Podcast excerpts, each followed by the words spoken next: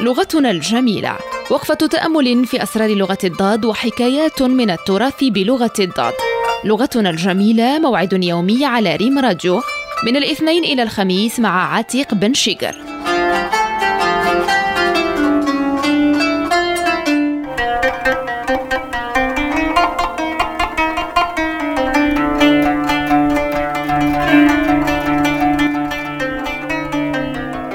سيداتي وسادتي السلام عليكم ورحمة الله تعالى وبركاته وأهلا وسهلا بكم معنا في برنامجكم لغتنا الجميلة من هنا من محطة الأخبار المغربية ريم راديو من وكالة المغرب العربي للأنباء بالرباط.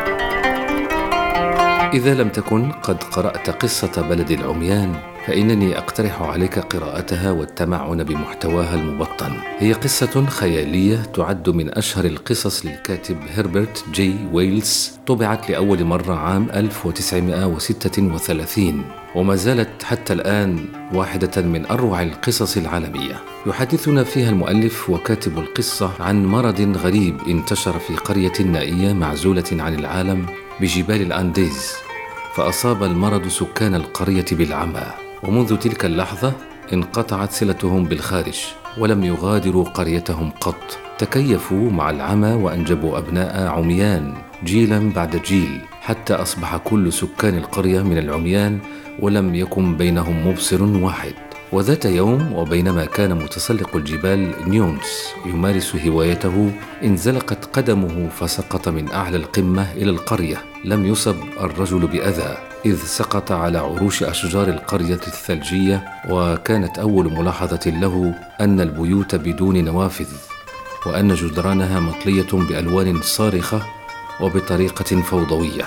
فحدث نفسه قائلا لا بد أن الذي بنى هذه البيوت شخص كفيف. وعندما توغل إلى وسط القرية بدأ في منادات الناس فلاحظ أنهم يمرون بالقرب منه ولا أحد يلتفت إليه. هنا عرف أنه في بلد العميان. فذهب إلى مجموعة وبدأ يعرف بنفسه من هو؟ وما هي الظروف التي أوصلته إلى قريتهم؟ وكيف أن الناس في بلده يبصرون؟ وما إن نطق بهذه الكلمة أحس بخطر المشكلة. وانهالت عليه الأسئلة ما معنى يبصرون؟ وكيف؟ وبأي طريقة يبصر الناس؟ سخر القوم منه وبدأوا يقهقهون.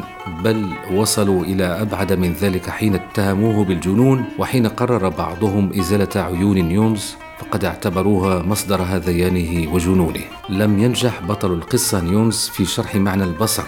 وكيف يفهم من لا يبصر معنى البصر؟ فهرب قبل أن يقتلع عينيه وهو يتساءل كيف يصبح العمى صحيحا بينما يصبح النظر والبصر مرضا. بلد العميان هو كل مجتمع يسوده الجهل والفوضى والفساد والتخلف والفقر والعنف والتعصب بسبب أفكار غير صالحة ومهيمنة عليه وأي دعوة تنويرية تواجه برفض وريبة وعنف. بلد العميان هذا هو كل مجتمع تسوده التفرقة البغيضة وكره الآخر المختلف والتبرير لإيصال الأذى لكل من اختلف معه. بلد العميان هو ذلك المجتمع الذي يوجد فيه أفراد جل همهم ما يأخذون منه لا ماذا يقدمون له من منفعة؟